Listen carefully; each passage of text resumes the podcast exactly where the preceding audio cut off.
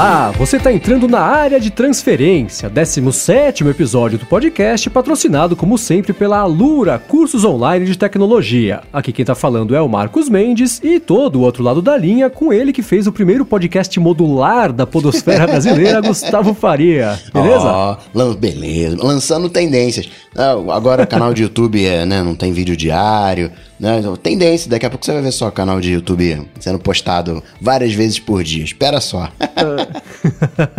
Boa, e do outro, outro lado da linha, Bruno Casemiro, como sempre. Tudo bom? E aí, meus queridos, tudo jóia? Mais zumbi do que nunca. Estava contando que você acordou às seis, não voltou para casa até agora, correria. Nossa, cara, acordei às 6 da manhã, saí de casa, voltei para casa às 9 horas da noite e estamos aqui, né? Tá vendo? Você parece funcionário da Pegatron.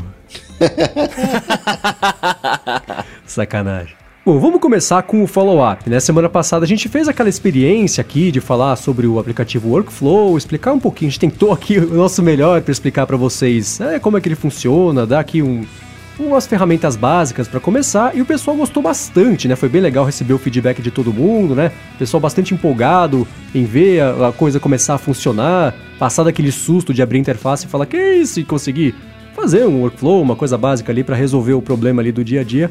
E valeu para todo mundo que mandou o feedback, foi bem bacana, né? Com certeza. É.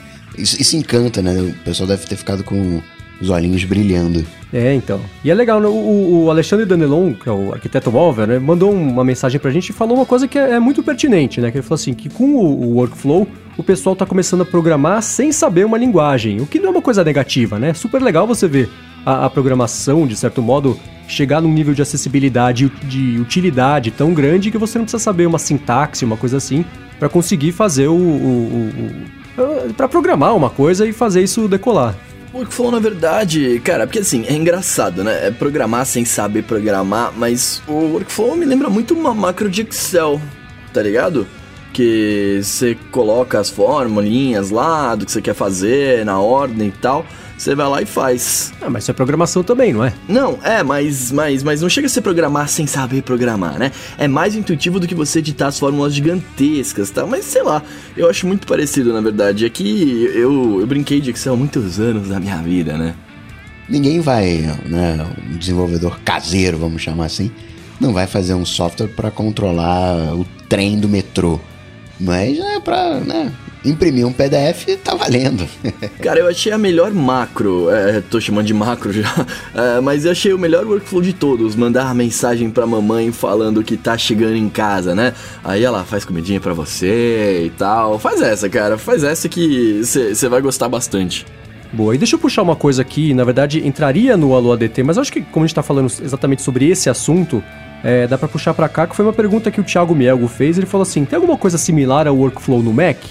Tem e é nativo, que é o Automator, né? Acho que o Automator é uma espécie de pai, ou avô do workflow, né?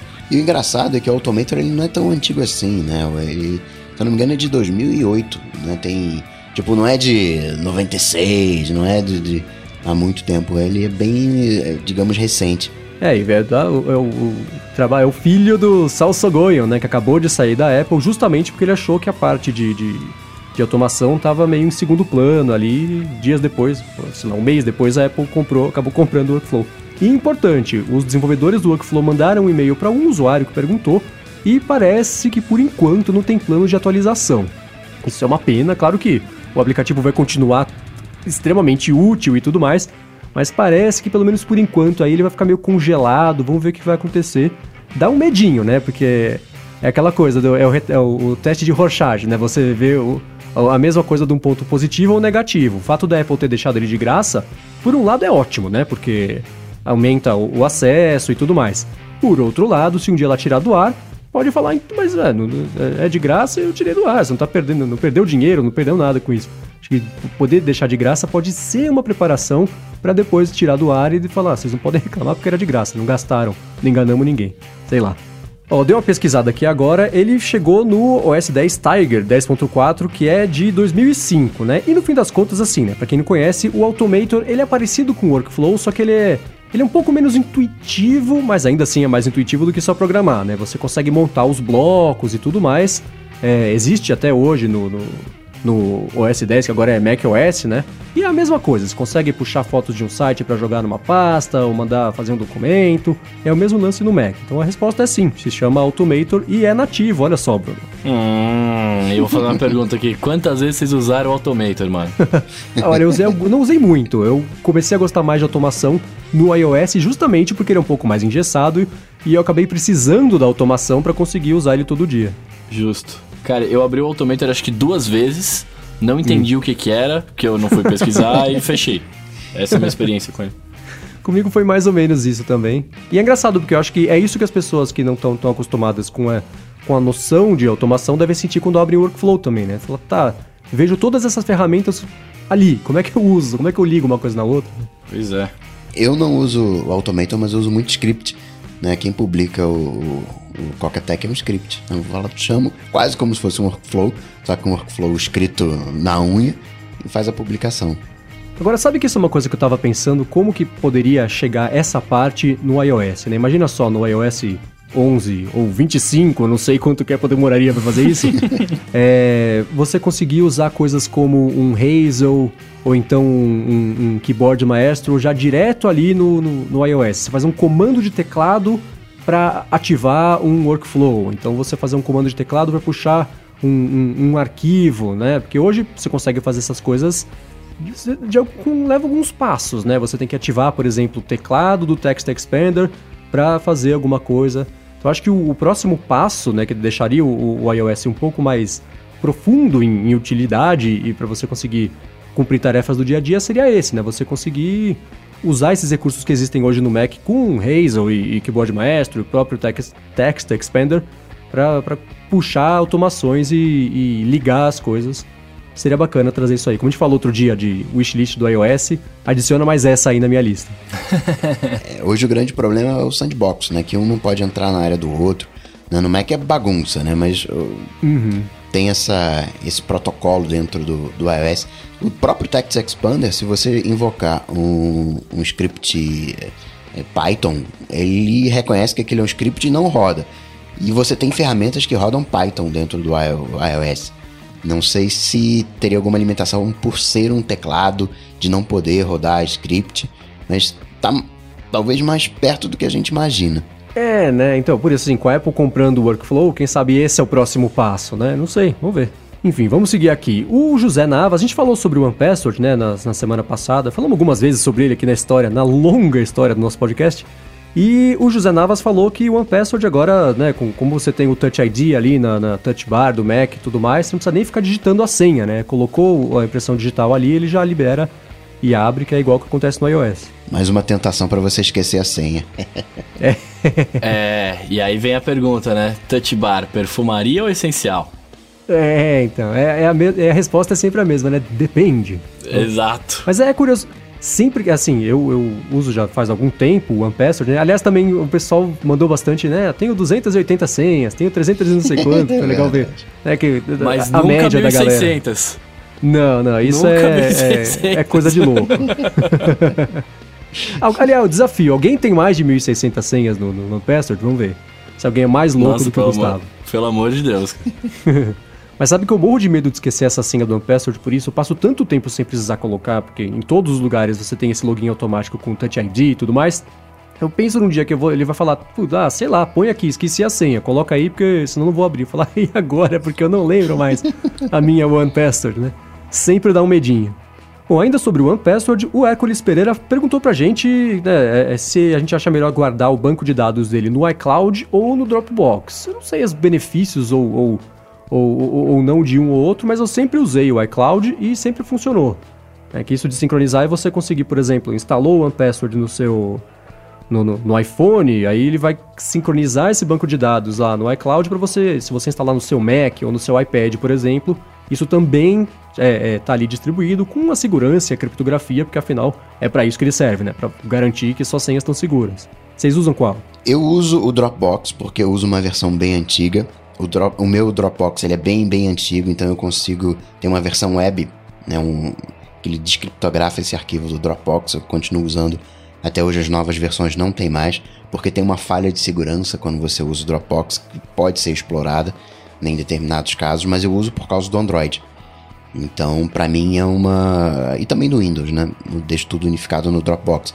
Não dá pra usar hoje a versão iCloud, não dá pra você usar no Android. Você teria que usar a versão de nuvem do próprio OnePassword pra usar em todas as plataformas. É, eu, eu ia comentar exatamente isso. Eu uso no iCloud, né? Mas é, se você tem o ecossistema da Apple, beleza, você consegue fazer tudo certinho. Agora, se você não tem, você tem que necessariamente fazer pelo Dropbox. Apesar de que o meu medo da internet, né? Eu, eu, eu, sempre, eu sempre fico um pouquinho receoso, porque já teve vazamento, né? De parada em Dropbox, então eu fico sempre receoso, mano. Tem lá o meu, meu, meu banco de dados tal, aí vaza, puta, aí vai as 1600 senhas pro inferno, né, velho? Mas elas estão criptografadas, tem que saber a minha senha. Pra...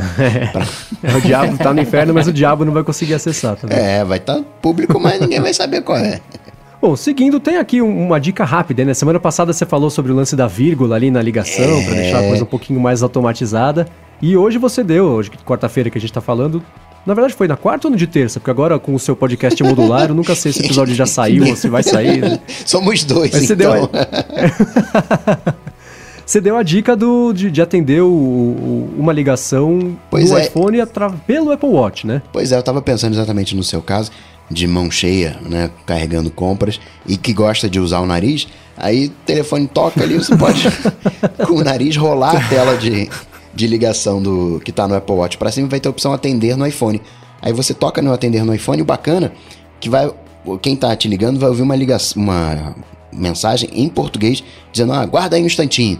Enquanto isso, você pode baixar as compras, pegar o, o iPhone que está no bolso e atender a ligação. Cara, eu não, eu não vou dar uma semana para usar exatamente esse recurso, exatamente nesta situação que você falou. Vou ter com a mão cheia de compra e vai tocar, e aí nariz vai to the rescue.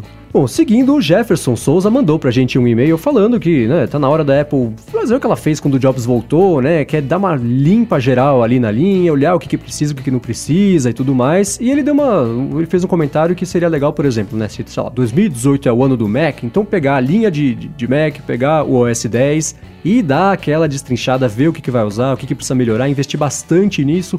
Ano seguinte, isso pode acontecer com outro sistema e tudo mais, mas ele falou que o principal que tem que acontecer é dar aquela limpa para fazer o reset, né? Que nem aquele famoso quadrante ali que o, o, o Jobs né, matou um monte de projeto quando ele voltou e deixou computador e notebook. E cada um desses produtos tinha a versão profissional e a versão para usuários comuns, para muggles, né? Que não seriam os profissionais. é, é eu tenho visto bastante essa a, defesa desse ponto e eu acho que assim, o, o, a principal coisa que faz isso se tornar uma falácia é que assim, em 97, quando o Jobs voltou, a Apple era de um tamanho e atingia um número X de clientes. Hoje, em 2017, a Apple é de outro tamanho e atinge um número 20x de clientes, né?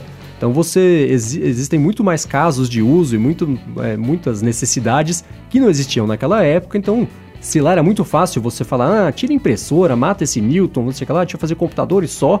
Hoje é mais difícil você fazer isso porque os próprios Macs, né, né? Ah, não tá vendendo nada, a Apple não investe nisso, não sei o que lá. Mas se você pegar só o faturamento que vem dele ali, ela é uma empresa da Forbes 150, né? Então é. Acho que as coisas ficam. Os números são tão grandes e fora de proporção que, que a gente perde um pouco essa referência de que não dá para você simplificar a linha, porque coisa que você cortar são alguns bilhões de dólares a menos, né? E talvez hoje a Apple esteja reconhecendo que, por exemplo, o, monitor. O monitor não vai vender 10%. O monitor vai, vai ser responsável por, sei lá, 1, 2% de faturamento. Vai ser bem pouco, talvez até não justificasse.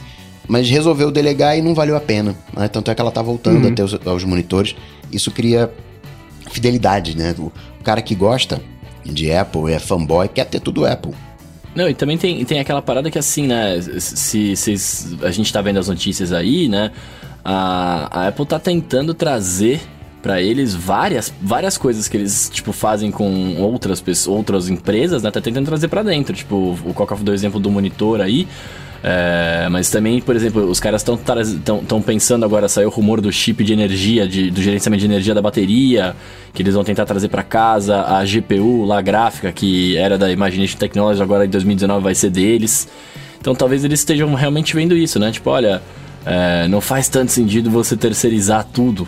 Né? Vamos tentar trazer tudo pra gente aqui, ver o que a gente consegue fazer melhor, mais barato, né? Uhum, sim. É, agora sim, uma coisa que ele disse que eu concordo plenamente é que falta essa, é, esse foco mais a laser nesses problemas. E, e, né, você tem há quanto tempo que o Mac é atualizado, o Mac, o Mac OS, né?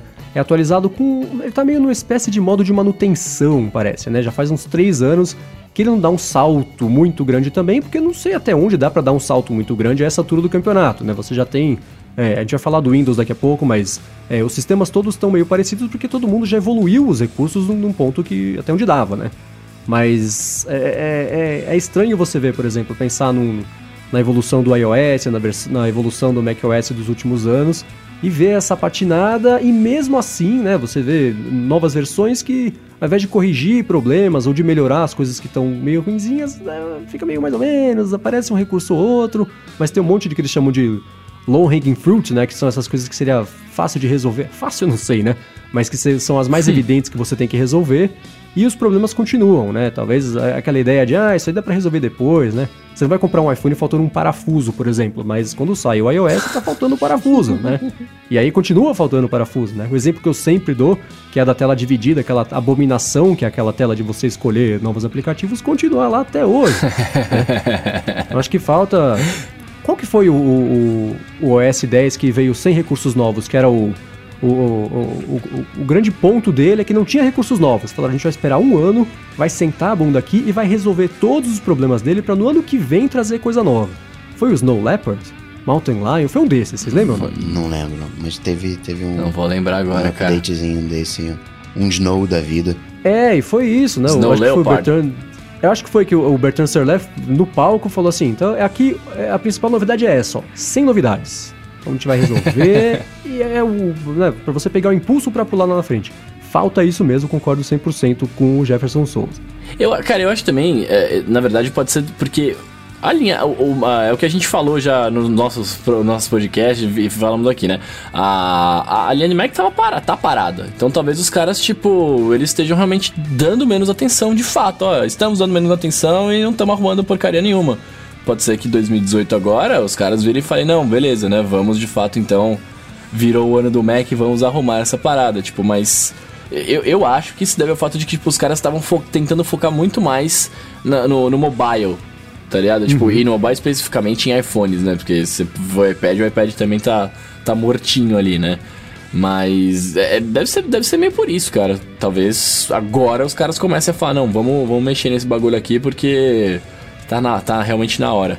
Tomara. É, é bom ver a concorrência porque faz eles se mexerem mesmo.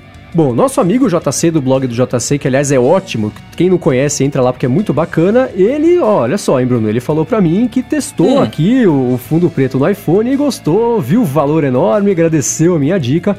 Por outro lado, o Felipe Ferreira falou que, assim, né, esse dilema de usar ou não o wallpaper e tudo mais, chegaria ao fim se eu e você a gente usasse o Android ao invés do iOS. E aí eu não entendi muito bem, que ele falou assim, né, que na home screen do Android você pode usar um wallpaper sem interferir ali na gaveta dos apps, que pode ter um fundo de qualquer cor sólida sem problemas. Eu não sei se eu entendi muito bem o que ele quis dizer com isso, na gaveta do app, a sua parte de baixo. Eu acho que você consegue customizar o wallpaper do jeito que você quiser em qualquer um dos sistemas, né? Até no Sim. tadinho do Windows Phone. Mas eu, eu acho que o. eu não entendi muito bem o que ele quis dizer aqui. É de você usar um wallpaper na- na- na- com a tela travada e no. no- É, acho que um, um na tela travada e um na tela inicial, né? Talvez seja isso. Eu, cara, mas eu vou te falar que eu tenho, eu tenho duas imagens. Uma imagem É, diferente então. na travada e uma na tela inicial. eu sou o cara, eu gosto do visual. Eu gosto do visual. Eu gosto que fique uma coisa agradável aos meus olhos no sentido de da festa, né? Então, se eu tivesse essa festa louca no meu telefone também, eu faria o seguinte: uma ideia que eu vi uma pessoa fazendo uma vez que eu achei sensacional. Usava a foto, né, em foco ali no, quando o telefone estava travado, e quando desbloqueava o iPhone, a foto ficava borrada lá no fundo, então era como se fosse a mesma foto que se eu tivesse tirado, saído o foco ali para colocar o- os aplicativos em primeiro plano. Eu acho super legal isso aí. Se eu usasse um fundo, a, festa, o circo maluco que nem você usa, eu, eu faria isso. É, ó, e, e- já o Ricardo Souza, cara, falou que ele compartilha do movimento aqui do, do, do Bruno Casemiro, né? De dizer sim ao direito de você usar o paper, cara. Ainda comentou ali no Boa. final. Marcos Mendes chatão, mano. Ah, mas isso não tenho a menor dúvida. Mas é legal, vejo que o, o movimento de vocês já tem quatro pessoas, tá crescendo. De semana a semana tá crescendo. Somos, cara, seremos, seremos um milhão, cara, você vai ver. Boa, quero só ver. Bom, muito bem, todos atualizados, vamos para os tópicos dessa semana. Vamos fazer uma coisa um pouco diferente, porque assim, grandes assuntos estão meio em falta, né? Você, a gente já comentou algumas coisas na semana passada.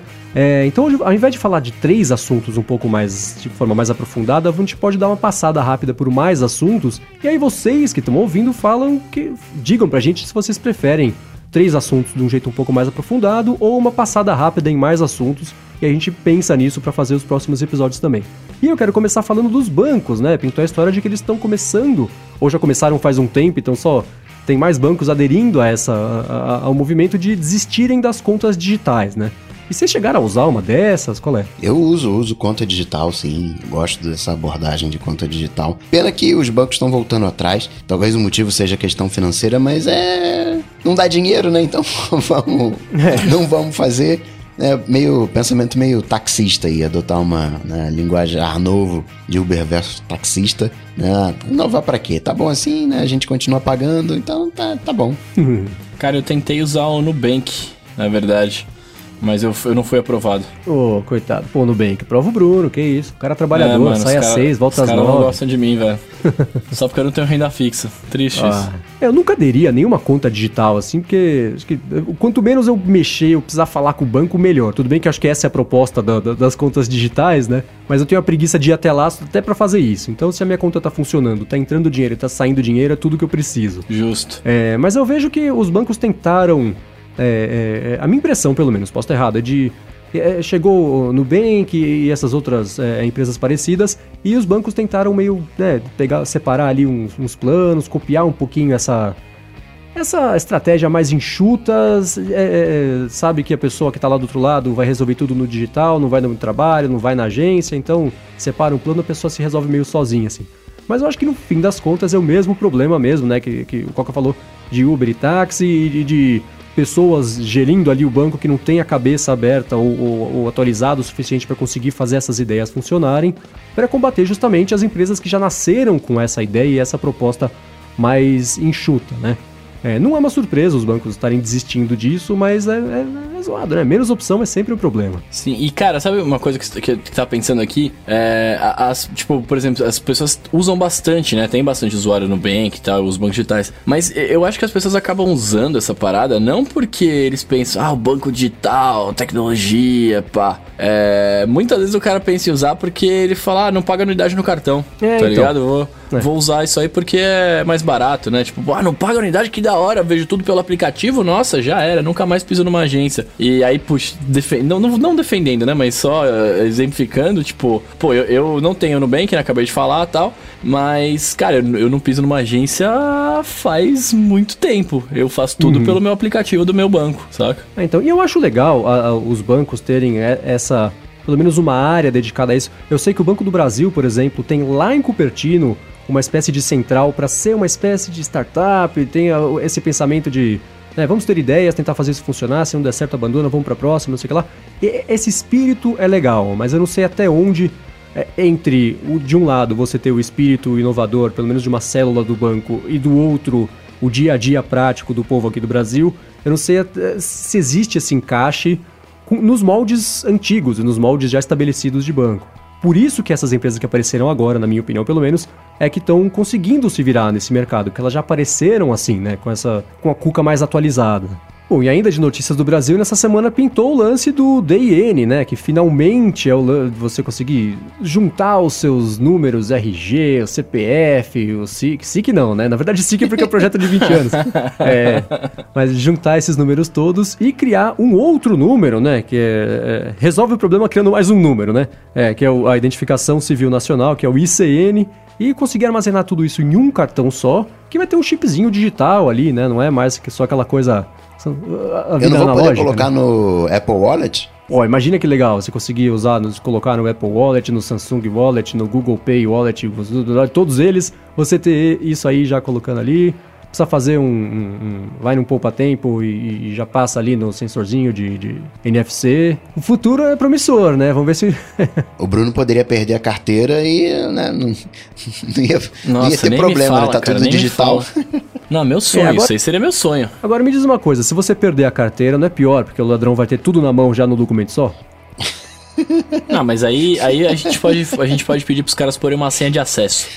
Ah, tá, beleza. Você desbloqueia com o Apple, com, com Apple ID ali, tá ligado? Uhum. O Apple ID não, desculpa, com, com o Touch ID, você coloca ali o dedinho, ele desbloqueia e já era. Ah, muito bem. Acho que no fim das contas é possível, mas parece que não vai ser aprovada essa primeira, né? Porque por causa da, da no fim não tem grana pra fazer porque ia ser de graça, não é isso? Pois é, o documento provavelmente vai vai ser vet... quer dizer, vetar essa parte, né, do, do projeto, mas a centralização da base de dados, né, ter um único número, tudo isso deve rolar sim. Ah, ótimo. É, é legal ver um pedacinho a mais de modernidade que tá chegando. Bacana. E nessa de projetos que podem rolar, mas não podem, aí muda de ideia e tudo mais, tem o lance do FCC lá nos Estados Unidos, que agora não quer mais o, é, que as pessoas consigam fazer ligações é, dentro de voos, né? Hoje, por exemplo, você pode usar desde que esteja no modo avião e tudo mais. Tinha essa ideia de você conseguir fazer ligações mesmo dentro do avião e parece que agora não vai mais rolar. É, o, o na verdade, o, o, presidente lá, o, o Ajit Pai, ele, ele falou que isso é uma coisa que não representa os interesses do povo americano e que é, seria uma vitória para eles se eles tirassem o, essa, essa, esse projeto da pauta, tá ligado? Porque na verdade que o que, que os caras. Isso? Porque o, o, que, o que rolou foi o seguinte, né? Eles estavam com esse projeto há bastante tempo para ver se rolaria ou não, seria viável ou não. Mas aí depois de pesquisa que os caras fizeram lá, eles viram que não seria seguro você liberar uh, que pessoas dentro do avião fizessem ligações ou tivessem acesso à internet. E não sei nem se é por conta de, tipo, a ah, interferência, pá, que né, acho que não tem nada a ver, mas é o fato de você poder se comunicar com alguém lá fora enquanto você tá na, na caixa de metal voador. O cara até brincou falando que é, ele, gost, ele gosta de, nesse tempo, ficar tranquilo e acredita que o povo americano também, né? Quer ter sossego a, sei lá, quantos mil, mil pés de altura. Aí já entra porque que eu achava essa ideia terrível, que é exatamente por isso, né? Imagina num voo de 12 horas você ter um idiota atrás fazendo, fazendo ligações, falando alto, reuniões de Exato. negócio, ou sei lá. Aí não dá mesmo. Com isso eu concordo plenamente. Não é só o povo americano que quer sossego. Todo mundo que tá no não avião. Não quero né, saber de alguém fazendo DR atrás de mim no telefone dentro do avião. Tô fora. Isso nem o Quiet Comfort ia conseguir bloquear, coitado. Bom, vamos passar para o próximo assunto, que é a Bixby. Coitada, vai atrasar no, no S8 nos Estados Unidos. mas antes, vamos falar sobre o patrocinador de mais esse, desde o primeiro episódio da área de transferência, que é a Alura Cursos Online de Tecnologia. A Alura tem hoje, semana após semana, temos o nosso alurômetro aqui, vamos acessar. São 355 cursos que eles têm nessa semana. Semana passada eram 351. E são cursos de diversas áreas de atuação dentro do mundo da tecnologia, desde programação até design, é, estudos mais aprofundados de arquitetura e user experience, arquitetura, claro, né, de, de informação e user experience. Eles têm umas coisas muito legais que são as carreiras, né? Você conseguir montar ali, ao invés de fazer um curso, você conseguir dar uma continuidade do, do projeto, independente do que você escolher. Entrando lá, você consegue é, estudar por um ano. E se você entrar no alura.com.br barra área de transferência, você ainda vai ganhar 10% de desconto para conseguir estudar e, como eu falo aqui, melhorar profissionalmente, aprender coisas novas ou melhorar o que você já sabe.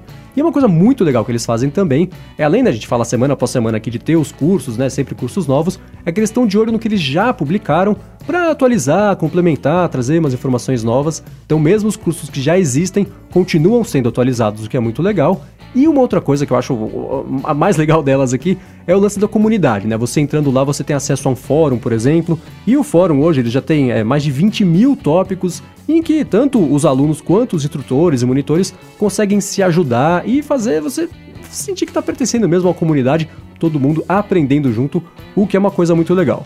Então entra lá, alura.com.br barra área de transferência para dar uma espiada nos cursos e ganhar 10% de desconto hora que você resolver se inscrever. E se você quiser ter certeza de que eles sabem do que eles estão falando, também dá uma espiada lá no podcast deles, né, que é o hipsters.tech, que por sinal é muito bacana. Então é isso aí, obrigado a Lura Cursos Online de Tecnologia pelo patrocínio contínuo aqui do podcast e a você por visitar lá o site deles, entrar no alura.com.br barra área de transferência e prestigiar o patrocínio para que eles saibam que vocês vieram daqui. Valeu! Obrigado, Alura. Valeu, Alura! Bom, e quem não fez a lição de casa, quem não estudou na Alura cursos online de tecnologia foi a senhora Samsung, né, que anunciou o, o assistente Bixby, né, que é super legal inclusive, mas agora que está chegando mais perto do lançamento, que é na sexta que vem, né, dia 21, a Bixby não vai chegar nos Estados Unidos, né? Eles falaram que primeiro ia chegar em inglês e em coreano, e agora vai chegar só em coreano e os Estados Unidos vão ter um gostinho do que é você ver o lançamento acontecer em outro país e você ficar ali chupando o dedo só esperando um dia ele chegar no seu país, né? Cara, isso me lembrou os AirPods. É, tipo, chegou, mas não tem, tá ligado? É, então. É de novo, né? A pessoa fala que a gente vive trazendo pra Apple, não tem jeito. É o que a gente usa todo dia e tudo mais. Me lembrou a Siri, né? Que a gente passou anos querendo ver se a Siri chegava. Todo iOS 1.2.25 a gente olhava pra ver se tinha Siri em português. E ela chegou numa atualização meio pontual, assim, né? Não foi numa grande atualização. Ela chegou no iOS é, 8.3, quer dizer, não foi nem depois de uma WWDC, nada assim. Foi uma atualização ali que um dia você olhou nos ajustes e tinha português. Ou seja, tem, a gente tá no iOS 10 tem dois anos. É, Pois é, tá vendo? Na Apple TV, por exemplo, não tem. Né? Agora, é uma pena, porque a Samsung investiu tanto tempo vendendo o peixe da Bixby. Né? Na verdade, assim, né? A parte que não vai funcionar da Bixby, para mim, pelo menos, é a mais importante, que é justamente você falar com ela, pedir para ela fazer alguma coisa e tudo mais, e ela responder. Que é a mesma função da Cortana, a mesma função da Alexa, a função da Siri e tudo mais. Mas os outros recursos que são legais também, que são aquela visão, né? Você abrir a câmera ali, ela entender que é uma bicicleta, te mandar para a loja onde tem aquela bicicleta, por exemplo o lance de lembretes também, e o Home, que é tipo os cards do Google, isso aí vai funcionar. É só a parte de voz mesmo, que não vai ficar pronta a tempo e não tem muito prazo, né? Falou que vai chegar no, no, até o final da primavera dos Estados Unidos, quer dizer, tá chegando, mas não vai rolar. É uma pena, né? Oh, mas para você o comando de voz é o mais da hora? Para mim, é, o mais louco é o reconhecimento da bicicleta, cara. Isso eu acho animal. Cara, isso é o mais louco, mas eu, eu, eu não sei até a diferença é no dia a dia mesmo, na prática ali, se o pessoal. É uma coisa. Não me parece uma coisa que as pessoas vão adotar em massa, sabe? Acho que em massa mesmo é a parte do, de, de, conversa de assistente virtual. Não sei até onde isso vai ser muito usado, não. Posso estar errado, evidente, né? Toda, toda a previsão do futuro. É, isso que eu ia falar, Marcos Balmer. É, cara. É, é, é, uma coisa que a gente não tá acostumado ainda a usar, né, velho? E assim, eu achei a ideia animal. Porra, se apontar e reconhecer um objeto é, é muito louco, tá ligado? Cê, hoje a gente não tá acostumado a fazer isso. Você não pega o seu iPhone ali e fica apontando pra parede e fala, opa, quadro, né? Porque a gente não precisa fazer isso, mas a partir do momento. A gente não tem opção, né? Na verdade, não é que não precisa, não tem opção mas a partir do momento que você tem opção e, e, isso vai te ajudar de alguma forma, por que não, tá ligado? Eu acho, eu acho isso a parte mais da hora. O fato de você, de, do, do, do Bixbase não funcionar ainda, né? Tipo, do idioma dos caras não funcionarem, você não conseguir conversar, beleza, é triste e tá, tal, pô, não dá pra, pra mexer no bagulho com a voz, mas é, aí de novo, né? Quantas. A gente já teve um pouco da discussão, mas quantas vezes a gente foi 100% necessário você não encostar no seu telefone para falar, né? Sei lá, cara. Eu tô feliz que os caras conseguiram pelo menos lançar esse reconhecimento uhum. que, que na hora que eu vi o vídeo foi a coisa que mais me fez pirar. Mas tem aplicativo que faz isso. Tem, tem aplicativo que faz isso, mas eu nunca usei. então, é, mas esse é o meu ponto, entendeu? É, é, essa tecnologia, às vezes, é muito legal que exista de forma nativa, que vai chegar e tudo mais, mas eu acho que no fim das contas a, a Bixby por voz ali, a concorrente da Siri, Cortana e, e congêneres, seria um pouco mais útil e justamente ela, que era né, a grande estrela ali da, da, dessa parte da apresentação acabou atrasando. É, então, mas aí eu vou, vou te lançar outra coisa. Eu nunca usei, e aí por, nunca usei por não ser nativo, né? Ah, é, ah, é. Mas, mas, cara, não, não, é que não é porque eu nunca usei porque não era nativo, é porque eu acho que assim, às vezes tal, de, puxando a sardinha pro nativo, mas por ser nativo, talvez ele funciona muito, talvez funcione muito melhor com o sistema do que o, um terceiro tentando fazer, saca? Os caras têm um acesso. no, no, Android talvez não, né? Porque o Android ele é abertão tal, pá, mas é, que, querendo ou não, o cara que desenvolveu o aparelho ele tem um, um acesso melhor a toda a arquitetura para saber fazer um, uma parada funcionar nativamente muito bem, né, cara? Aí, de novo, uhum. talvez porque a gente nunca. Não é nunca, né? Mas talvez porque a gente não tenha tanta necessidade e a parada vai vir agora para todo mundo, talvez popularize, sei lá. Tô tentando defender os nativos aqui. E Coca tá quieto, o que você acha, Coca? Eu tô aqui só, só de olho aqui. Uma coisa legal que eu vejo né, nessa coisa de voz que às vezes a gente deixa passar é que se relaciona um pouco com automação. Eu consigo mandar a Siri criar um almoço para mim na sexta-feira com fulano de tal. Tem um quê de automação, né? A Siri sabe navegar por dentro do aplicativo. Quando a gente tiver a integração da Siri com os aplicativos de terceiros e tiver essa navegação um pouco mais profunda, tem um potencial aí também de, de workflow?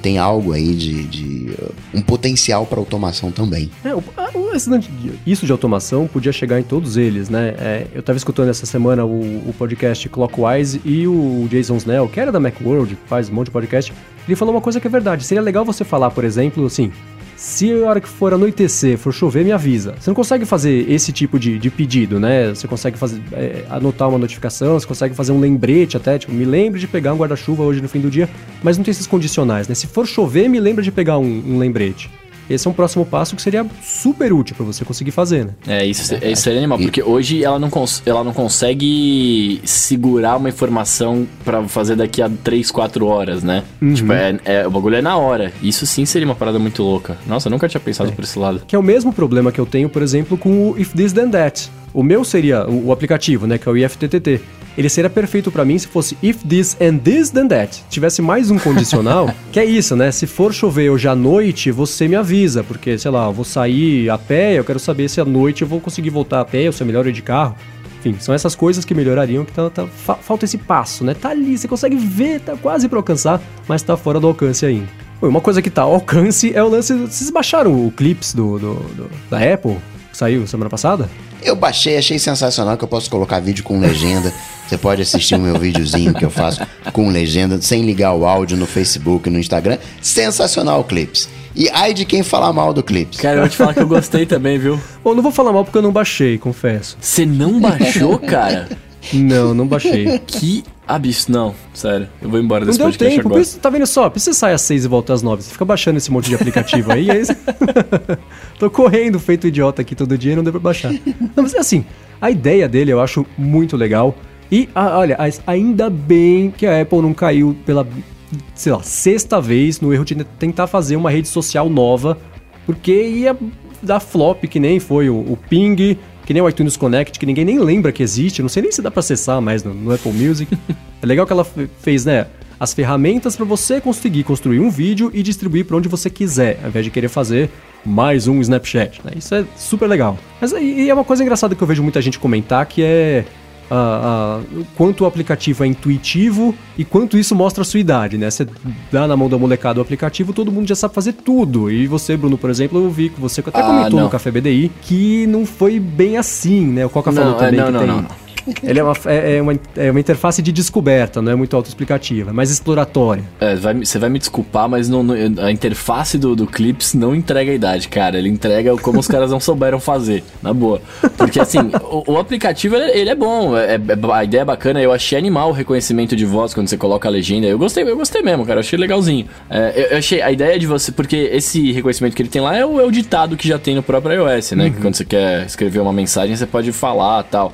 Eu achei muito legal, cara. Mas é, não é amigável para quem. Não é pra, eu acho que não é amigável para ninguém, cara. Eu, eu, na minha humilde opinião fecal aqui. Porque, tipo, é, cara, você começa a. Você, você começa a mexer no aplicativo. Eu demorei um tempo para entender que você tinha que ficar segurando para pro vídeo funcionar, beleza, né? Demorei um tempinho, mas eu falei, ok, isso é, é geração Snapchat, geração tal, que eu, custo, eu acabo não usando tanto. Depois eu demorei para entender que, que os filtros, como eles funcionavam, porque depois que você grava o vídeo, você pode é, para fazer a, a, legenda funcionar com, com, o ditado lá, você tem que gravar um vídeo em cima do vídeo, né? Tipo, você grava o áudio em cima do vídeo que já tá gravado e ficam dois áudios e aí fica meio que uma loucura, tá ligado? Então, assim, tipo, é difícil de você entender como que ele funciona, mas a partir do momento que ele funciona, é bacana. Eu acho que, eu acho que você entendeu, eu acho que você entendeu tão errado, né, esse negócio aí do Clips, porque ele não tem multitrilha. Você confundiu o vídeo que você, ele vai alinhando, colocando um do lado do outro os vídeos que você gravou. Você não consegue sobrepor. Vai, não, isso. Cê, quando você coloca, você não sobrepõe os vídeos. Quando você coloca a legenda, você está gravando um outro vídeo. Então, você pode fazer isso quando é uma foto ou então quando é um aquele texto, né, aquelas coisas estáticas, você determina a duração dessas coisas estáticas pela sua gravação. Então, mas quando você coloca a legenda, quando você vai colocar a legenda, você pode colocar a legenda em cima de vídeo que você acabou de gravar. Você não precisa necessariamente estar filmando e pondo legenda, não é isso? Fiquei curiosíssimo agora. Eu acho legal que cada semana a gente grava um pedaço de uma coisa que a gente vai descobrindo que não tinha, tinha entendido nada quando começou a falar sobre ela. Nessa semana é o Clips, tá vendo só? Nossa, não, cara, porque eu tinha certeza que era assim. Demora 10 horas. Mas ó, o, o, o, o, meu erro, o meu erro aqui, eu consigo colocar a legenda depois que eu fiz o vídeo. Entendeu? Mas tipo, aí eu não posso gravar de novo, né? Eu pego o que eu falei, ele, ele reconhece. É, essa foi meu. Sim. Esse foi meu, meu, meu, meu entendimento errado aqui. Agora, engraçado como essa ideia da legenda é, é, em tempo real aí para colocar no vídeo era uma coisa que qualquer um teria conseguido fazer e ninguém tinha pensado nisso, né? Porque é exatamente isso, a tecnologia de reconhecimento, quer dizer, qualquer um. Evidente que. Né? Tô falando dos grandes aplicativos de, de, de, de produção de imagens divertidas Uhum. sociais. É, reconhecimento de texto, todo mundo Não, o tem isso. Facebook Né? poderia ter feito. É, então, e assim, agora todo mundo vai ter. Eu acho que não vai dar um mês, vai ter lá no. É, o Facebook vai fazer daqui a pouco, né? Semana que vem já tá aí. É. Não, o Facebook só vai fazer se o Snapchat fizer, eu acho. Mas essa é uma ideia legal mesmo, e acho que isso é o- a contribuição para coisas divertidas sociais do, do Clips vai ser essa mesmo. Mas sabe uma coisa que eu achei engraçado do Clips? Ele, ele não tem. É, a maior parte do- dos efeitos que, que, que a galera tá acostumada nas redes sociais, né? Tem coisas diferentes mesmo, tá ligado? Que é pro cara falar assim, não, eu quero fazer um vídeo pelo Clips. É, então. Tipo, ele tem os stickers, né, que tá todo mundo colocando, mas assim, tem, tem os stickers diferentes. ah, as transiçõezinhas que tem lá também são diferentes, né, cara? Tipo, os efeitos são poucos, né? São os próprios que já vem no, no, no iOS. Mas a, a ideia, pelo, né, pelo pouco que eu entendo, é de fazer uma coisa diferente mesmo, né? Igual e diferente, né? Tipo, com, com recursos parecidos, mas com, com coisas dentro diferentes, sei lá. Mas vocês acham que. Eu não sei nas redes de vocês, mas pra mim, pelo menos, não pegou. Não vejo as pessoas usando loucamente, assim como parecia que talvez isso fosse acontecer. Vocês estão vendo muita gente usar o Clips, compartilhar essas coisas? Isso é um mero detalhe, isso é um mero detalhe. Tem um cara no meu Instagram que publicou umas coisas. Não, porque senão sabe o que pode acontecer? É, lembra do, do Music Memos que saiu ano passado também, que nunca ganhou uma atualização com, com nada novo? Não sei se daqui a um ano a gente vai estar falando. Lembra do Clips? Agora a Apple lançou esse aqui holográfico, que também tá todo mundo empolgado, mas não sei se se pega, entendeu? Se, se tem essa longevidade toda. É que saiu a, a notícia essa semana, né? Saiu, baixou um milhão de vezes. Mas na App Store brasileira eu fui olhar, não tava nem entre os 150 mais baixados. Lá na App Store americana ficou. Bateu perto do, do, trigésimo lugar. Mas eu não sei até onde. 28 se não me engano. É, então. Não, é, os países que mais baixaram foi, foi, eram Estados Unidos, Rússia, Japão e China, na verdade. Os- o- aqui no Brasil a galera quase não pegou mesmo. É, não sei. Bom, vamos ver, daqui uns seis meses vamos ver se alguém lembra que ele existe. Bom, uma coisa que todo mundo vai lembrar que existe daqui seis meses é o Windows 10, né? Que finalmente ganhou, depois de um monte de, de- de- versão de teste e tudo mais, o Creators Update, né? Que apareceu com um monte de coisa legal. Só que, ah, assim, vamos falar primeiro da que o Gustavo mais gostou, porque ele falou disso o dia inteiro pra gente, que é o Paint 3D, né? Ah, claro, claro, claro, claro.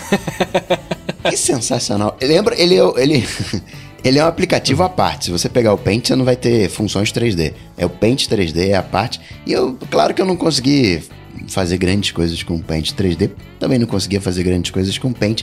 Mas eu achei mó legal. Quem nunca ficou, perdeu tempo lá no... Que nem você ficar com, brincando com o mouse na tela, né? Ficar arrastando o mouse na tela se- selecionar aquele quadradinho, vai. Mesma coisa o pessoal fazia com o Paint, ficava lá pintando as coisas. Eu me diverti nessa quarta-feira com o Paint 3D, confesso. É, eu passava horas quando era criança, né? Mexia no Paint, fazia quadrado, círculo, bolinha, retângulo, não sei o que lá, e ia pintando os quadrantes, cada um de uma cor, e achava que eu tinha feito a melhor obra de arte do mundo. Coisa mais besta. Mostrar pra mãe, né? Se eu usasse o Paint, eu também. É, então, é, virava wallpaper. Tá vendo só? Eu já usei wallpaper bagunçado. Eu mesmo fazia no Paint e colocava no Windows, pra desespero de quem precisava usar depois. É, aí você viu, nossa, que porcaria que esse negócio aqui, nunca mais quero pôr um fundo. Aí você ficou amargo, É, eu assim, me traumatizei. Não, Mas é legal, eu- é- essa atualização do Windows, eu acho que, que a Microsoft está jogando muito certo no, no vácuo de todo o resto do mercado, né? Essa atualização inteira do Windows ficou chamada de Creators Update, com um monte de coisa legal de, de, de produtividade com pé ali na parte artística e de criação de conteúdo de qualquer tipo. Lançaram, né, agora o, o Surface Studio com aquele dialzinho, que eu não sei, né, aquela coisa, é que nem o Clips, né? Lançou faz o quê? Três meses? Cadê? Ninguém mais fala disso. Não, não sei se as pessoas É estão usando, né? Mas é, é- essa atitude da Microsoft é muito legal ver que ela entendeu que existia essa oportunidade, porque ninguém estava mais mexendo nisso e foi atrás e tá dando certo, né? Acho que nos últimos meses a Microsoft tem sim se tornado a referência de, de quem tá fazendo coisas para profissionais e criativos e tudo mais. E essa atualização do Windows trouxe bastante disso, né? Tem o markup de imagem é, é, já nativo, tem o, o Flux Cover, né, o Gustavo? O- é o é Night Light Settings. É, então, isso aí também. E é, vocês usam luz isso aí? azul lá? Isso, é, vocês usam? Eu ia falar, cara, eu ia falar isso agora. É uma das coisas que eu mais gostei, esse negócio da luz azul, velho. Porque eu, eu achei engraçado, porque isso é o, no fundo, no fundo, é um, é um night shift, né? Pra você diminuir a luminosidade lá e não agredir os seus olhos enquanto você descansa. Mas eu achei legal o que eles. Você pode controlar a luz azul especificamente. Eu achei bem da hora, mano. Uhum. Eu tenho até um, um, um óculosinho amarelo pra, né, um, um flux, né, de hardware. E o Nanete falou que o, o Will também usa um óculos pra reduzir a luz azul pra editar os vídeos. Eu, pô, me senti o cara. É, achei essa atualização bem bacana. E também pintou a atualização do Skype, trouxeram também né, coisas novas. Essa semana foi a semana boa de, de atualizações da Microsoft. Picture in Picture, o controle de privacidade, um novo formatinho para exibir as abas no, no Edit. Foi um, foi um update, updatinho legal. Boa. Agora o Coca, você já atualizou pro 10, né? Atualizei, atualizei pro 10, coloquei o, no, no, Parallels. Tem. Você viu alguma coisa de VR, não? Não, eu não vi nada de VR, não, pelo menos não pipocou. Tem, acho que, integração maior com a Cortana também, que eu não, não cheguei a brincar. Outra coisa que eu vi que tem, mas eu não cheguei a brincar por motivos óbvios, questão de jogos, né? Tem um Game Mode, onde aquilo que tá rodando em pano de fundo perde prioridade para a máquina ficar focada nos jogos. Tem o streaming de jogos na rede própria da Microsoft que ela comprou no passado, a Beam, né, para concorrer com, com o Twitch. E eu acho que só isso. É só isso, na... acho que isso é o que o Jefferson Souza tinha falado no começo do episódio que a gente comentou, né? Você vê que foram pequenas atualizações em todos os pontos do sistema que foram expandindo e, e deixando ele mais bacana. Né? Pega a parte, essa parte, esse negócio dos jogos é muito legal. Você priorizar o jogo e, e deixar o resto meio dormente ali e tudo mais. Aí saiu do jogo, você desliga isso. É, isso é bacana. Acho que tá, tá é- esse é o caminho certo mesmo de atualização. E já vai pintar uma próxima daqui a uns seis meses com mais um monte de coisa. Pelo menos o que a Microsoft prometeu de trazer mais outras coisas, né? Esse foi de Creators. O próximo acho que eles vão, vão atacar um outro. um- um- vai ter um foco em, em uma outra coisa do sistema e vai melhorando de pouquinho em pouquinho. Acho que é bem legal. Eu acho que dessa semana o que pintou, né, chamou mais atenção foi isso. Vocês estão ouvindo, digam pra gente se vocês preferiram esse, esse papo um pouco mais rápido ou se vocês preferem que a gente selecione menos temas pra dar uma, dar uma aprofundada maior. E com isso a gente vai pro Alô ADT, né? Que é a hora que vocês que estão ouvindo conseguem interagir com a gente, mandando um tweet com a hashtag AlôADT com uma pergunta, uma dúvida, quer saber nossa opinião sobre alguma coisa, você é, pergunta pra gente. E o Thiago Mielgo perguntou pra gente se a bateria do iPhone Plus atende a gente, né? É, quantas vezes a gente carrega ela por dia? Eu carrego. Sempre que eu vejo um, um recarregador, eu coloco o meu iPhone, né? Tenho é, essa prática. Mas eu. final- Acho que foi final de semana, foi recentemente que eu dei uma olhadinha na bateria, vi que tava próximo de acabar e eu ia sair, que eu peguei o power bank e saí com o power bank e o, o cabo de recarga. Mas, tipo, acho que foi a primeira vez que isso aconteceu desde que eu tô com o Plus. É, eu nunca, acho que eu sempre tive, eu não sei se eu, eu uso diferente, eu uso menos, tenho menos aplicativos instalados que consomem muita bateria, né? Falei, por exemplo, nu- nunca instalei o do Facebook no celular e eu sei que ele é um, um ogro para consumir bateria. É, para mim dá e sobra, eu conseguiria carregar ele, assim, uma vez a cada dia e meio, às vezes até dois dias. Eu tô olhando aqui, a gente tá gravando, são quatro para meia-noite, eu tirei o, o iPhone do carregador hoje às 8 da manhã. Deixa eu ativar aqui a porcentagem, eu já falo pra vocês. Mas, cara, tem um filetinho que usou de, de bateria. Deixa eu ver aqui. Tô com 74% de bateria. Quer dizer, gastei 26% em, é, num dia inteiro. Então, pra mim, atende numa boa. É, vocês estão com o 7 Plus, né, cara? Eu, Isso. eu tenho o 6 Plus, que ele já é antigo, né, tal. Então a bateria dele já tá um pouquinho mais gastada. É, eu, tô, eu tô carregando hoje duas vezes por dia, mas é porque, assim, eu faço um uso pesado dele, tipo GPS pra ir pra aula... ah, quando eu volto da aula GPS, ouço música, eu, eu faço realmente uso pesado e foi como eu até falei em programa, no programa anterior aí, eu tô usando até o meu, o, o meu iPhone às vezes pra fazer pauta pra trabalhar. Então, tipo, eu tô fazendo uso bem tenso dele. É, mas, cara, eu, e eu acho que pro uso que eu tô fazendo duas vezes é ok. Né? Apesar de que quando eu comprei ele, a bateria dele era melhor, né? É, eu, eu acabava carregando, usava um pouquinho menos, mas tipo, acabava carregando só sair de casa e carregava antes de dormir, saca? Mas de fato, a bateria do Plus ela é um pouquinho melhor, né? Ela, Ah, tem, é, ela tem mais miliamperes né, do que a do, do normal. É, aquela coisa, acho que é a mesma coisa do relógio, né? É maior, cabe mais bateria, mas a tela é maior também, mas no final das contas o, o ganho líquido ali é um pouquinho maior, mesmo proporcional à tela menor. Mas acho que é isso. Hoje acho que foi um dia que eu usei menos do que a média, mas se eu termino assim com metade da bateria do iPhone é é o, o, meu comum é, é, mais ou menos esse. Bom, uma outra coisa que o Thiago Melgo perguntou pra gente é da Apple TV 4, né? Se serve para alguma coisa útil além de ser um Netflix player, Netflix player e um YouTube player. É, eu descobri esses dias que eu vendi minha Apple TV porque eu tava usando ela pouco, né? É, eu descobri que ela era a responsável pela automação de casa das luzes da Philips. Então eu fiquei. eu só descobri isso depois. Que eu falei lá pra Siri, que eu falava, ao invés de você eu mandar ligar a luz, não sei o que lá, eu falava um good night, ela já desligava as luzes da casa toda, não sei o que lá. Aí eu falei um dia, ela falou, tá, boa noite pra você também. falei assim, como assim? Agora não vai desligar a luz? Aí eu descobri que era porque tava sem a Apple TV. Então sim, ela serve pra automação. E eu fiquei sem, não sabia. Eu só uso como, como Netflix. Não joguinho, nada disso. Eu uso às vezes para espelhar a tela do meu iPhone ou do iPad, saca? Tipo, eu quero, sei lá, tô vendo um vídeo no YouTube no, no celular, aí eu falo, opa, posso pôr na TV, né? Aí eu jogo lá direto. Mas tirando assim o espelho Netflix também, não, não tem outro uso. É, eu, eu parei de usar porque assim, eu tenho uma TV em casa que ela é, é uma DLG que é 4K e ela tem o aplicativo da Netflix direto nela e faz o streaming em 4K, que é uma coisa que a Apple TV não faz, e tem o aplicativo do Plex nela, direto na TV também, então eu já consigo fazer stream de alguma coisa que esteja no meu Mac direto na TV também. Então parei de usar a Apple TV por causa disso. Era super legal os jogos, né, baixar as coisas da App Store e tudo mais, mas eu, eu, optei por vender e aí eu fiquei sem automação por causa disso, me dei mal. Não, mas espera aí, você falou que você faz streaming da onde, cara? Do seu Mac? Do Mac pra ela, com um serviço chamado Plex. A gente não falou sobre ele aqui uma ah. vez? Não, mas você não era o cara do iPad? Eu tô confuso agora. Ué, mas o meu, meu Mac tá sempre como meu servidor multimídia de casa agora. Entendi a sua dúvida. Não, ele tá lá, ele tá lá. Tá empoeirado, mas tá lá.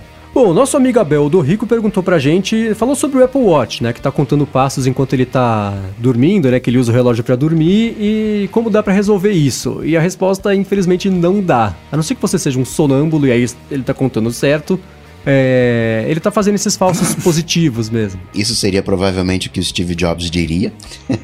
É. Você tá dormindo errado, né? Não, mas não dá, ele tá dando esses falsos positivos mesmo. A Apple mexeu no algoritmo, ele tá meio burrinho. Você está dormindo errado, mano. Já temos o título pro episódio, tá vendo só? É, isso que eu ia falar agora. Bom, o Rick Bell perguntou pro Bruno, né? Você falou esses dias que você usa o Team Beta, ele quer saber se é bom mesmo, que ele sempre teve o, o plano pós-pago e tá curioso sobre o Team Beta. Cara, é, você teve o plano pós-pago da Team? Assim, eu acho que. Eu, eu, tive há muito tempo atrás, na época que eles cancelavam a ligação da galera, né? então a minha experiência não era positiva, mas eu, eu, na verdade, assim, sendo bem sincero com os colegas da mesa, eu fui pelo preço, né, cara? Uh, o Team Beta, você, ele é pré-pago, você paga 50 reais por mês, você tem acesso a 10 GB de internet e 600 minutos né? Coisa que não é qualquer operadora que te dá. Eu fui para eu fui para fazer esse teste. Eu sou de São Paulo, né? Que é uma cidade relativamente é, bem equipada de, de antenas de, de, celular. Mas tem vários lugares que eu, eu fico com, tipo, dois pauzinhos de sinal, né? Duas bolinhas de sinal, no caso do iPhone. Então, tipo, se você, sei lá, a, eu, eu ia muito para São Bernardo, né? Que tinha, eu tinha coisa para fazer lá. É, às vezes não pegava lá meu celular. Tipo, na casa de, um, de uma amiga minha que eu ficava lá, cara, eu tinha, ou vivia do Wi-Fi dela, ou eu tinha que sair da casa dela, tipo, ir até a esquina pro celular pegar. Então, assim, é, é bom pelo fato de você ter, né, bastante internet, às vezes você tá na sua casa, ficar sem luz e tal, né, você poder saber que você não vai ficar ilhado porque os seus 500 mega, 2 GB ali estão acabando é bom, mas é, se você for pensar em operadoras, cara, acho que sinal, a, uma das melhores aqui de São Paulo, querendo ou não, é, é a Vivo, né, que pega em qualquer lugar, internet rápida e tal. Então, não sei, assim, eu gosto. Gosto porque pros lugares que eu vou me atendem, mas tem que ver a sua região, a sua cobertura e tal, né? É. De novo é a resposta universal, né? Depende. É, mas é que é verdade, né? Nesse é, pra caso, você tipo, vale a pena? Pra falar, não, pra mim vale super a pena, eu, então, eu super perfeito. gosto. O Benny Lemuel perguntou se tem alguma forma de iniciar a execução automaticamente em um app de música quando conecta o Bluetooth do carro. Tem e não tem. Com o tempo. Cara, você leu a minha mente. Deixa eu ver se algum deles vai dizer isso, senão eu digo. Tem... Mas vai lá, manda. Porque não tem como você fazer isso no Android, você tem como fazer isso. No Android você não tem workflow, mas dá para fazer isso. No iPhone tem workflow, mas não dá para fazer isso.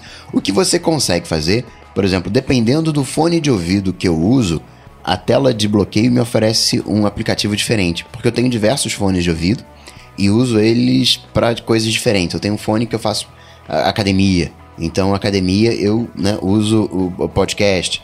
Ou de repente eu tô com outro fone que eu vou ficar em casa que eu uso para ler livro e assim ele vai sugerindo um Audible, sugerindo Pocket Cast, sugerindo Spotify, ele vai variando. Então tem, mas não tem. É, na minha experiência acontece o seguinte: quando eu entro no meu carro e ligo o som, o, o meu iPhone se conecta ao som do carro e dá um play. Se eu, se eu estivesse escutando alguma coisa, um podcast ou uma música, por exemplo, e fiz um pause, sei lá, entrei no carro e, e liguei o som, ele dá um play no que eu estava escutando.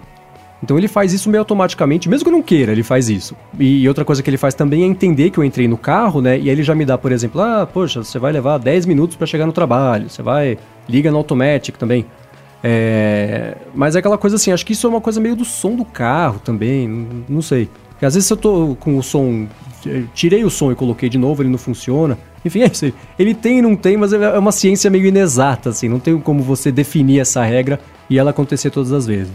É, comigo só rola automático se eu não tiver com nenhum aplicativo de, de música né, aberto e eu conectar via cabo, porque aí ele pega as músicas que estão dentro do, do meu aplicativo nativo de músicas. Uhum, mas aí é o som que puxa também, né? É, o som que puxa, é, porque, é, mas aí é via cabo, via Bluetooth. É, sempre que eu ligo ele, ele liga lá e nada acontece. Fica esperando eu dar, dar o comando, a não ser que é, esteja o jeito que você falou, né? Já ouvindo uma música e tal. Aí ele já dá play automático.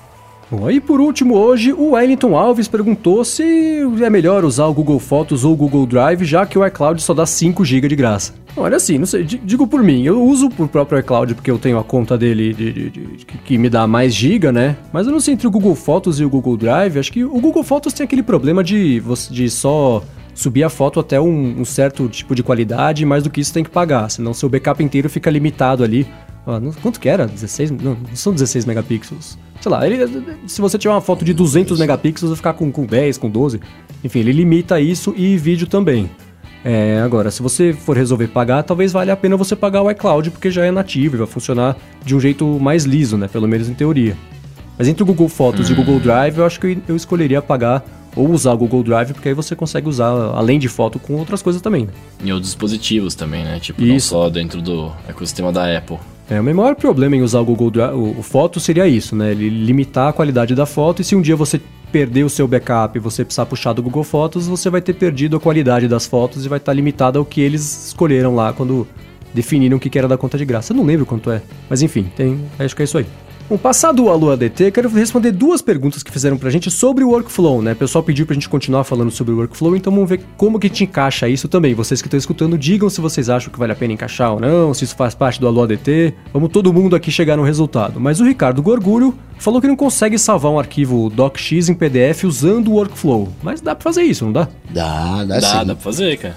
DocX é aberto nativamente pelo pelo pelo iOS só precisa, talvez vai estar salvo, sei lá, no Dropbox, no iCloud Drive. É só pegar aquele get file, aí pede para selecionar o arquivo, aquela checkzinho. Depois você coloca um make PDF na sequência e salva o PDF de novo no iCloud Drive ou manda por mensagem. É, então tem sim. É, é só. É, é, especialmente começando a mexer no workflow, a gente acaba esquecendo de fazer um passo ali, que pra gente é óbvio, mas pra, pra, pra máquina que está cumprindo as tarefas não é óbvio. Então tem que ser o passo a passo bem uhum. explicadinho mesmo. Mas é isso aí, vocês deram essa sequência, é exatamente essa. E o Thiago Cataldi perguntou pra gente se ele quer saber qual é a melhor forma de aprender a usar variáveis no workflow. Bom, essa é uma resposta que hoje ela é bem hum. diferente de, de, do que ela seria há, sei lá, duas, três semanas, porque eles implementaram um negócio chamado Magic Variables, que conforme você vai fazendo um workflow, ele já vai gerando sozinho automaticamente variáveis para se lá na frente no workflow você precisar puxar isso, é, você já tem isso na mão, né? Então antes como é que era? Você, sei lá, você pegava um, um tá, copiava um texto para sua área de transferência e aí você estabelecia, aí você tinha que arrastar é, necessariamente um, um set variable e aí você colocava lá, sei lá, clipboard e aí lá na frente, depois de, sei lá, cinco ou seis passos, se você precisasse chamar essa variável, que ia voltar lá para o começo do workflow, ia procurar para o clipboard e ia colar isso depois, agora você tem a Magic Variable que já faz isso automaticamente. Então, se você copiar uma coisa para o seu clipboard, ele já vai criar sozinho uma variável chamada clipboard. Ele fica com todas elas ali na, na gavetinha embaixo para você usar a hora que você precisa. Mas acho que é isso, né? Acho que para você aprender a usar variável é você ter um elemento e em seguida você colocar um set variable, que aí esse elemento fica guardado na memória do workflow para você poder usar ele lá na frente, ao invés de usar logo em seguida. Variável é um negócio complicado, é que nem memória de calculadora, acho que ninguém usa aquele negócio. É, Coloca é. na memória, vai, som, acho que ninguém usa. Mas a variável é como se fosse uma... Pensa numa folha de papel, quando você quer sal- salvar a informação que você vai precisar usar depois, né? Como o Marcos estava falando. Então, no início, acho que é legal pensar em objetos físicos, é um papel que eu anotei. E esse papel que eu anotei é o processo que, ele, né, que o Marcos falou, de set variável e get variável. E aí dá um entendimento. Agora, isso que você falou, Marcos, eu não sei se você passou pela mesma experiência que eu, mas eu andei brincando com as variáveis mágicas, e se eu pego um, um mesmo processo várias vezes, digamos endereço, eu queira pegar três endereços, ele acaba meio que se perde. Né? Com três endereços, eu acabei tendo que criar três variáveis para poder usar. Chegou a passar por algum workflow assim? Não. Não, não, não. Mas eu consigo entender que isso possa ter acontecido porque ele acabou de ser implementado, né? Talvez eles mesmos. Quer dizer, agora que não vai mais ter atualização, pelo menos é o que parece, eu não sei se eles vão resolver isso. Mas eu não cheguei nisso, não. Aí, nesse caso, acho que é melhor mesmo você controlar as suas variáveis. Acho que o Magic Variables é uma mão na roda para situações talvez um pouco mais simples. E aí, no final das contas, acho que isso de, de- não só de variável, mas de tudo lá dentro do workflow é você fuçar, é, é pensar o que, que isso aqui faz, arrasta pra lá, vê qual é o resultado. Que nada vai dar tão ruim que você vai perder um arquivo, a não ser que você delete sem querer. Mas é, é, o workflow não vai fazer isso sozinho. Então é, é, é fuçar, é, é ficar vendo o que, que cada recurso faz. E o legal dele é isso, é você ir descobrindo. E no workflow você consegue duplicar um workflow. Então você pode pegar um workflow que você já fez, que você baixou, enfim, e você vai modificando esse duplicado sem mexer no original. E aí depois você Sim, vai é. completando. Dá, dá para brincar. Dá. Quando eu comecei a mexer no workflow, eu fazia muito isso, que eu tinha, né, eu penei pra caramba pra conseguir fazer o, o principal workflow, né, que hoje é uma coisa, me parece mais simples, mas é aquela de eu pegar o link do Dropbox, trocar um pedaço do link pra colocar um no final, salvar ele no, sei, no, no meu iCloud Drive, jogar no iMovie. E quando ele finalmente funcionou, eu não queria mais mexer nele, mas eu ficava pensando em como é que eu poderia melhorar. Então eu dupliquei, né? Eu copiei e colei, fiz um workflow exatamente igual, que ele tem um recurso que faz isso, e comecei a mexer nesse meu backup do workflow, que se desse um ruim ali, eu saberia que eu tava com o meu porto seguro lá, o, o workflow original ainda estava funcionando. Então esse é um recurso legal também para você ir, ir fuçando e futucando ali para ver no que que dá você mexer no workflow que já tá pronto. Quando o primeiro workflow funciona, a gente se sente o Neo de Matrix, né? Nossa, eu me senti o programador, velho. Tá, exatamente. Tá vendo Falei, só o programador, ó o código aqui. É. E acho que é uma coisa legal também, quando você vai começar a mexer e- e, né, no workflow, é, é- é pensar no que, que você quer. Né, assim, tipo, qual, qual que é a, a- a- o processo que eu quero automatizar? Ah, sei lá, é o de fazer PDF. Então, beleza. Vamos lá, vamos ver como é que eu faço isso. Tipo, escreve PDF na barrinha, ver o que ele te traz lá de PDF, saca? Uhum. É, isso sim também. É, porque aí, aí você, ter, você tem um foco, né, do que, que você quer fazer, em vez de ficar só fuçando, fuçando, fuçando, você fala assim, não, deixa eu tentar fazer isso, né? E aí a partir disso você vai tentar fazer outras coisas. Essa é uma dica legal mesmo. Na barrinha ali, se algum- tem qualquer coisa a ver com link, digita link ali. Você vai ver tudo que o workflow faz que tem relativo a links. Mesma coisa com clipboard, com PDF, com MP3, sei lá. Dá pra converter áudio, por exemplo, né? Você, tem, você consegue dizipar arquivo, quer dizer, enfim. O lance é que se você usar a barrinha ali, você consegue ver sempre todos os workflows, que, todos os, os passos que existem relativos ao que você estiver procurando, o que é bem legal. Bom, acho que para o episódio não ficar mais muito comprido, vamos deixar essas outras dúvidas de workflow mais pra frente, mas se você também tiver uma dúvida sobre o workflow, manda pra gente, né? Pergunta no Twitter pra gente responder aqui nos próximos episódios. E se você tiver alguma outra dúvida sobre outras coisas de tecnologia, quer saber nossa opinião e tudo mais, manda também um tweet com a hashtag AloADT pra gente escolher aqui algumas e responder na semana que vem. Obrigado por ter acompanhado mais esse episódio aqui. Obrigado à Alura Cursos Online de Tecnologia pelo patrocínio contínuo do nosso podcast. Entra lá no alura.com.br barra área de transferência para ver os cursos e se inscrever para melhorar a sua vida profissional. E Gustavo e Bruno, obrigado por mais essa semana aqui me ouvindo falar sem parar. Eu que agradeço, sempre um, um prazer estar aqui.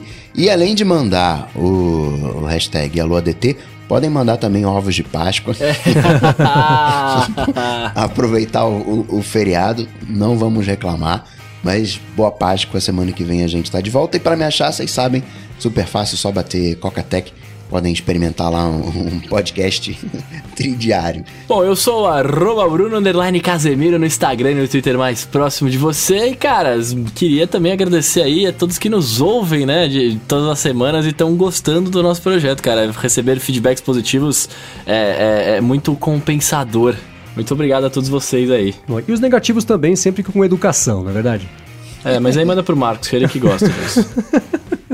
tá louco. Bom, pra me achar no Twitter, eu sou o MVC Mendes e antes de me despedir, também quero agradecer o Eduardo Garcia por mais essa edição do podcast. Demos trabalho, bastante trabalho para ele na semana passada, ele fez um episódio ficar muito bacana. Demos um trabalhinho para ele nessa semana também, mas ele também vai segurar o rojão. Obrigado, Eduardo, e a gente volta na semana que vem. Tchau, tchau, valeu. Valeu.